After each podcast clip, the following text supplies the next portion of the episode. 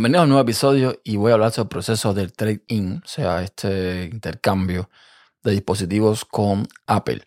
Eh, yo tenía un iPhone 11 Pro Max, para el que no lo sepa, y decidí comprar el 13 Pro Max y a cambio de comprar el 13 Pro Max, si entregaba mi 11 Pro Max, Apple me daba para atrás 400 dólares. Fui a la tienda, eh, una tienda física de Apple, un Apple Store, para hacer la compra y quien me atendió me dijo que no podía hacerlo en ese momento porque él no aceptaba, no se podía hacer el trade-in en la tienda, sino contrataba uno de los servicios, una de las operadoras que tienen negocios con Apple. Y me pareció raro. Yo sé que eso no está bien, eso no, no es así como funciona, pero decidí irme, lo comenté en otro podcast y no hice la compra. Pero después la hice online. Y online, cuando tú la haces, y ya configuras tu teléfono, lo que tú quieres para ti, de todo el cuento. Te pregunta si quieres hacer un trading, por supuesto, y que sí. Y te pregunta si quieres hacerlo en tienda o si quieres enviar el teléfono después por algún sistema de paquetería.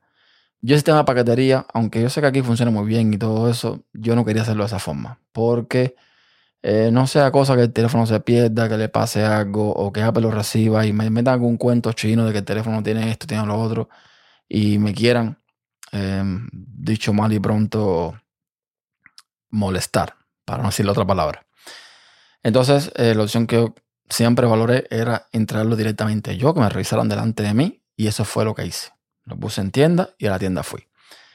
El proceso, ya les digo, nada complicado. Llegué a la tienda con mi cita, con mi appointment, para recoger el teléfono nuevo y todo lo demás. Y eh, me atiende una muchacha. La muchacha me pregunta qué quiere, Mm, qué es lo que, o sea, qué es lo que iba a hacer hoy. En fin, le, cuento, me dice, ah, perfecto, dame una, identificación para ver que eres tú, se la muestro, así eres tú, perfecto, vamos a empezar todo el proceso. El proceso comienza por ella revisar el teléfono viejo, el iPhone 11 Pro Max, que de hecho se sintió sorprendida, ¿no? Porque vio que el teléfono estaba impoluto, sin ningún problema, sin un rayón, sin nada, pero sin nada de nada. Yo cuido mucho mi teléfono, siempre lo tengo protegido, siempre le pongo cover, o sea, carcasa, siempre le pongo protector de pantalla, siempre. Eso nunca ha arruinado mi experiencia, como otras personas dicen por ahí, pero bueno, en fin. Y ya después de eso, pues básicamente ya busca, me, busca el teléfono nuevo, el teléfono me lo entrega y demás, y me pasa a otra persona. Pero antes de pasarme a la otra persona, efectivamente ella hace una serie de cosas, como por ejemplo la comprobación, el diagnóstico de mi teléfono. Y esta es una de las cosas que me pareció maravillosa y mágica, aunque no hay tanta magia por detrás, es algo bastante evidente, pero me pareció increíble. Para una gente que no sabe de tecnología, le va a decir, wow. Y es que cuando ellos van a hacer el diagnóstico del teléfono, ellos no conectan ningún cable, ellos no hacen nada de eso. Ellos utilizan su, su terminal, que creo que es un iPhone también, tenía iOS. No sé si era un iPhone de los normales, debe ser un iPhone fabricado específicamente para todo el proceso de la tienda. Pero el punto es que eh, con este terminal ella saca un código QR, agarra mi teléfono, abre la cámara y le saca una fotografía a ese código QR. Automáticamente mi teléfono entra en un modo de diagnóstico y empieza a hacer una serie de diagnósticos que es bastante rápido, por cierto. Y una vez que termina, eso se lo envía a su terminal. Ya le digo, sin conectar un cable, esto inalámbrico. Claro, mi teléfono está conectado a la wifi de, de, del Apple Store. No sé si usará la Wi-Fi o usará Bluetooth, no sé lo que usará, pero mm, en fin, termina el diagnóstico en el iPhone y lo manda al otro terminal. Y ahí te saca el precio estimado del dispositivo.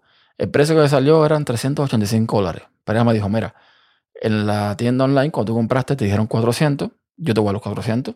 Y así fue, dicho y hecho. Ese fue el proceso con ella. Se acabó. Terminé con ella me dio el teléfono y pasé con otro muchacho que esperó a que yo configurara el teléfono nuevo, que me, dijo que lo abriera, todo lo demás, que lo configurara. Y ahí empecé a hacer yo el, traspaso del teléfono viejo al nuevo. Igual, un asistente que iba eh, configurando el teléfono nuevo, que si quería salvar mis datos de otro teléfono, le que sí.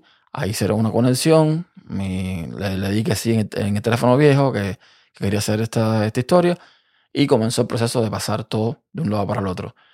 Mm, bastante rápido. Verdad que tampoco tengo muchas aplicaciones, nada por el estilo, pero bastante rápido. Todo fluyó sin ningún problema. Todo bien.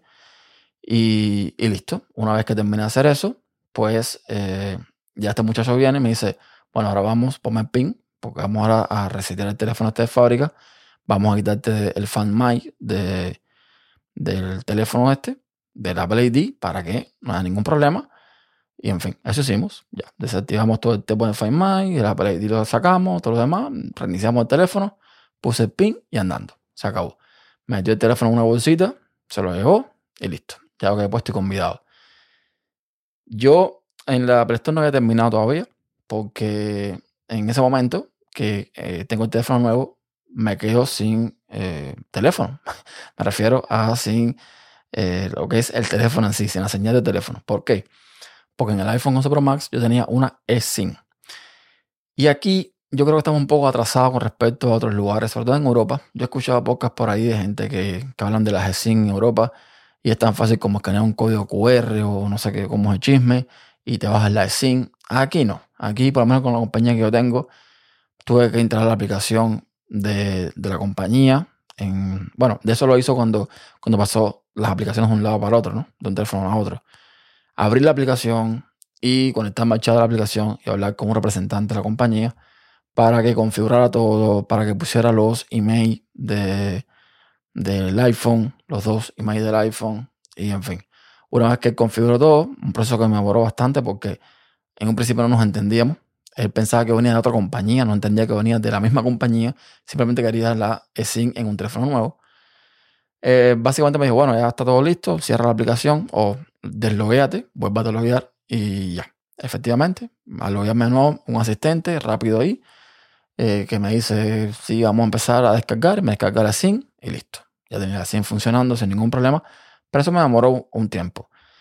Y ese es básicamente el proceso del trading. Ya, no, no, no hay más. O sea, no es que no hay nada súper novedoso. Lo que sí me llama la atención, lo que sí me, me gustó mucho es ver ese iOS que tiene Apple para lo que es el, manejo de la tienda, todo lo que es el diagnóstico, todo lo que es la compra, eh, todo, todo, todo, todo, todo, todo, que es tan diferente al iOS que tenemos, mm, con sus errores y con sus cosas. Eh, te, das cuenta que son dos productos distintos y, y, lo bien que lo tiene Apple, todo gestionado y todo manejado para que la tienda funcione bien. O sea, todo, todo, desde, desde el check-in, o sea, desde que tú llegas que te escanean, que eh, el, código QR de tu, de tu cita, todo eso que se va lanzando después, todo lo controlan de, esos terminales, perfecto. Eso de no usar ningún cable, en fin, mm, eso son cosas que, que, que hay que experimentar en la tienda como tal. Pero fue espectacular, sinceramente fue espectacular. Y básicamente nada, ese fue el proceso del trading. No creo que se me quede nada por ahí. Eh, todo fue rápido, todo fue como, como yo esperaba que fuera. Y nada más que contar. Hasta un próximo episodio. Chao.